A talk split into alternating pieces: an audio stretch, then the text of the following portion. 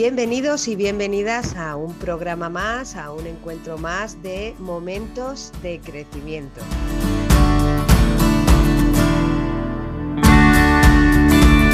Los momentos de crecimiento, de cambiar para crecer, son espacios que queremos abrir a cosas que nos importan, que nos mueven, que nos parecen que pueden ser eh, ejemplarizantes para otras eh, personas, sectores, colectivos y porque queremos ir dando luz a iniciativas, experiencias y sobre todo profesionales que trabajan todos los días por algo que en Cambiar para Crecer valoramos mucho y es la inteligencia emocional.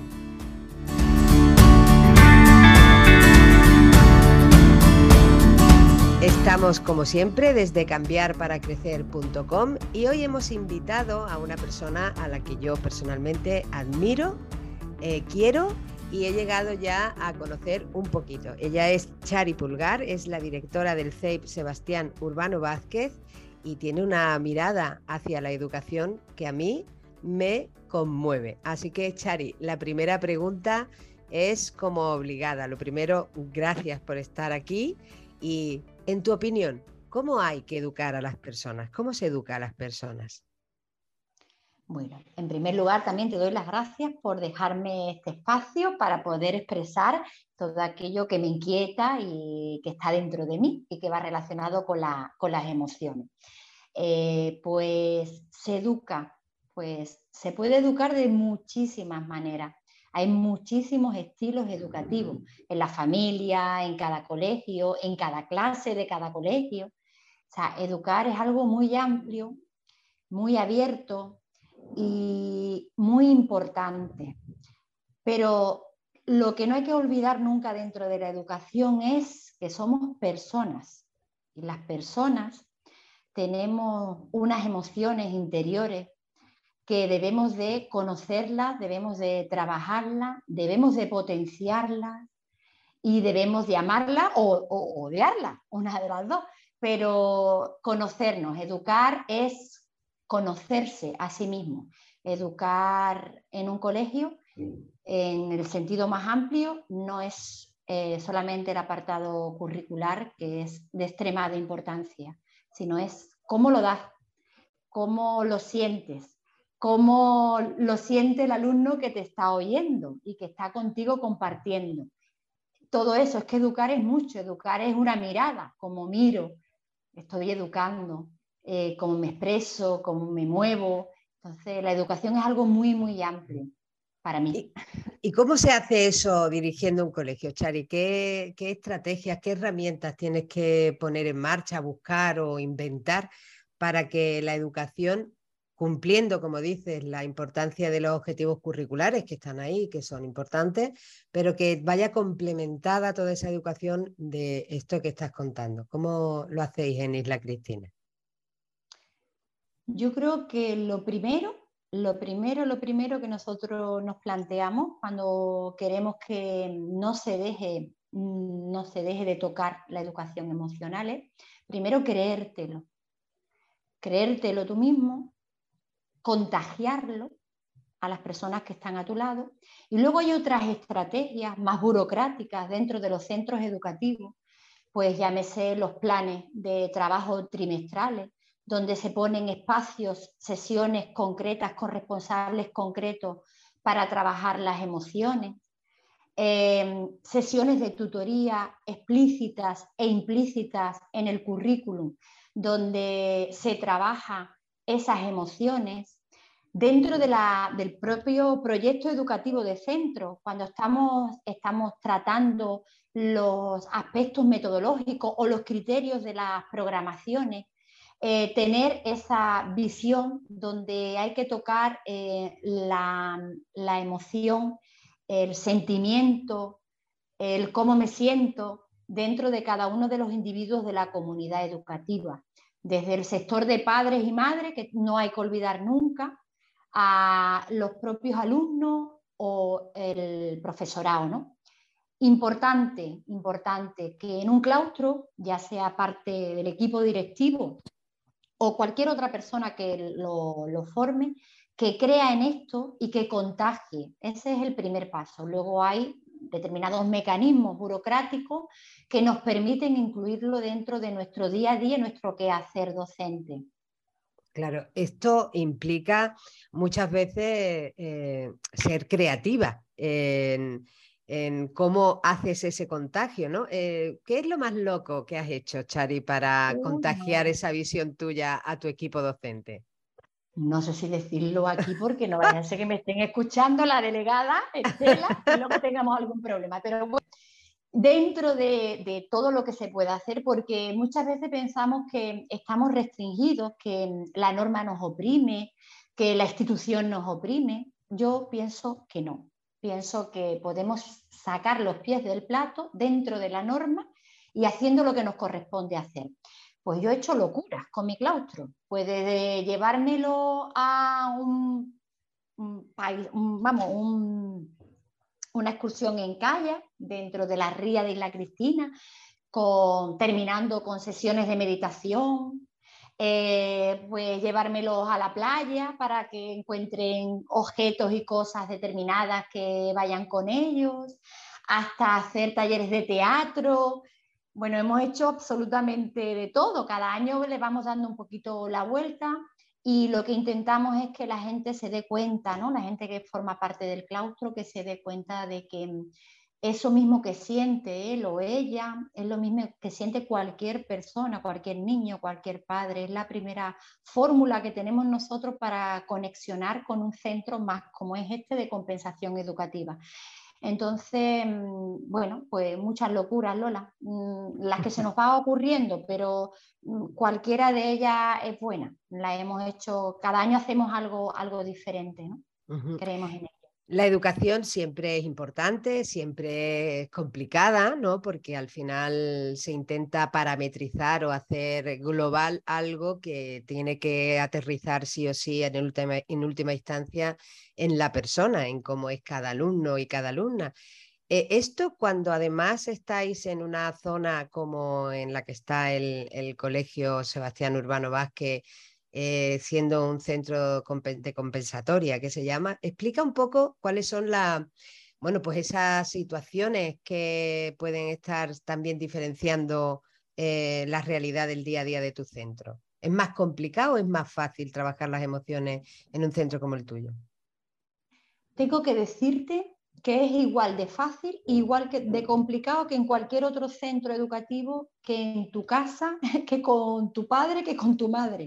Es igual de complicado, no es más complicado, no es más complicado. Lo que sí se ve perfectamente que hay una necesidad real, te das cuenta porque es como todo más transparente y te das cuenta más en sí de esa necesidad de cuidar nuestras emociones, que necesitamos absolutamente todo, pero que en este tipo de centro educativo está como más a flor de piel.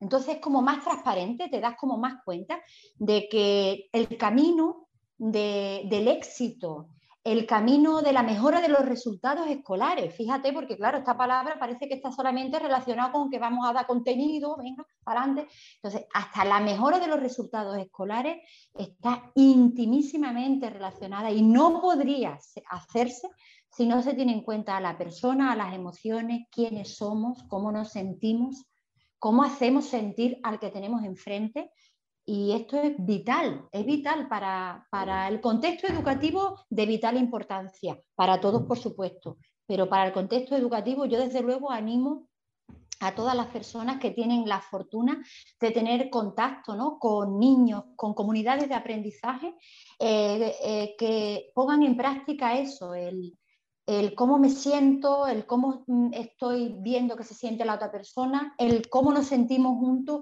qué tenemos que mejorar para sentirnos mejor. Entonces eso al final mm, hace una cohesión, vamos, brutal. Yo por lo menos lo vivo aquí día a día, porque yo me siento parte de mi, de mi comunidad. Me consta, me consta, conozco un poquito el clima, la cultura corporativa que, de alguna manera contagiáis en toda vuestra comunidad y, soy, he sido testigo de esa, de esa implicación tuya grande y de todo tu claustro con eh, papás, mamás y por supuesto alumnado. Eh, en tus años de trayectoria, Chari, eh, has podido constatar seguro en muchas ocasiones eh, este, el éxito de este estilo educativo, ¿no? ¿Tienes alguien, algún caso en la cabeza que pueda ser ejemplarizante de esto? ¿Alguien que a lo mejor, pues, en otras, en otras circunstancias o en otros centros eh, se lo hubiera dado por perdido o por perdida? Afortunadamente tengo que decirte que fíjate, no me viene una, me vienen varias, Lola, me vienen bastante porque, mm, a ver, puedo pecar de ilusa, ¿no? Pues decía, esta es directora de Flower Power, ¿no? Esta directora cree que todo le va genial, que la vida es preciosa, no lo es. Eh, nosotros nos encontramos aquí con muchísimas, muchísimas, muchísimas, muchísimas dificultades pero tengo que dar mi testimonio y mi testimonio que he visto muchísimos casos que gracias al compromiso emocional que hemos tenido con la comunidad educativa son eh, familias, niños que eh, siguen el sistema educativo y que van a mejorar nuestra sociedad, la nuestra, la de todos. Entonces yo tengo casos pues que si tú no te implicas a nivel emocional, niños que no vendrían al colegio que estarían pues tratados pues desde menores, ¿no? Pues con retirada familiar.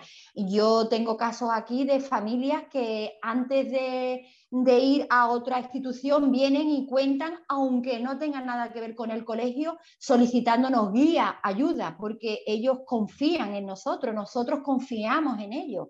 Eh, yo tengo experiencias de familias que contribuyen eh, curricularmente, a veces más que cualquier otro docente.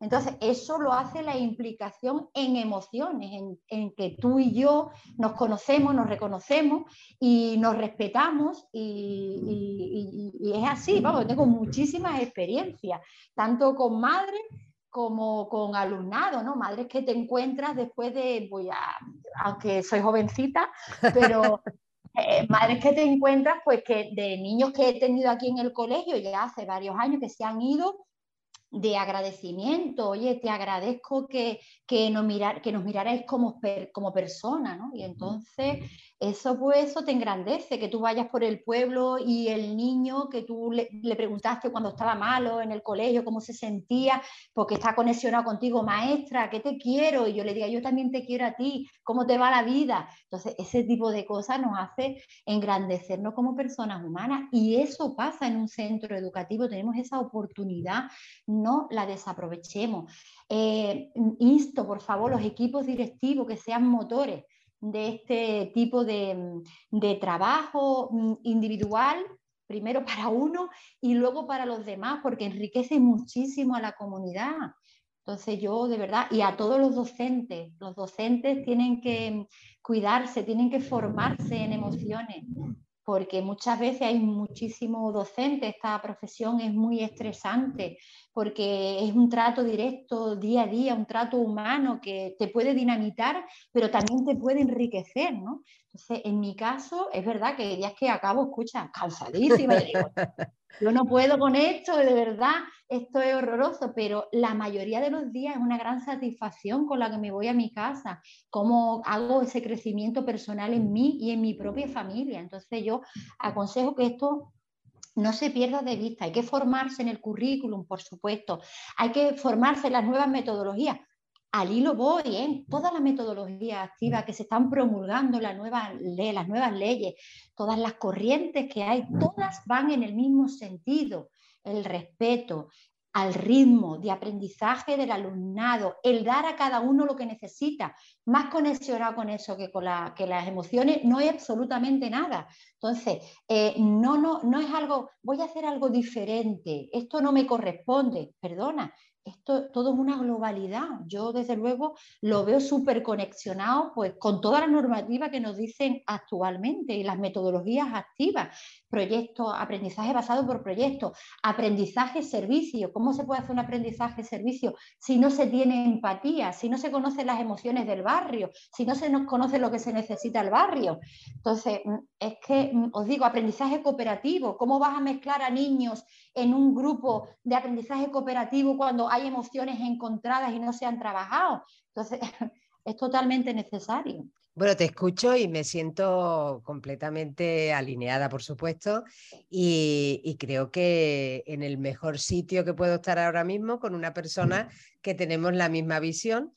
Pero ¿tú crees que esto es lo normal? ¿A ti te parece que en general, tú que por tu labor directiva estás en encuentros con más directores, más directoras, ¿Esto es fácil de hacer en el sistema en el que estamos ahora mismo trabajando? Tengo que decirte, no es lo normal, pero es lo deseable. Te voy a decir por qué. Porque si yo, por ejemplo, eh, hablo con mi claustro, hay docentes que minoritariamente tienen mi visión, pero hay una gran parte de docentes que están en la necesidad y el deseo de ver el camino de la luz. Entonces, estas personas se agarran rápidamente. Hay otros negacionistas que son los mínimos, los mínimos, que no se agarran, ¿vale? Pero la mayoría de la gente está necesitada, todos estamos necesitados.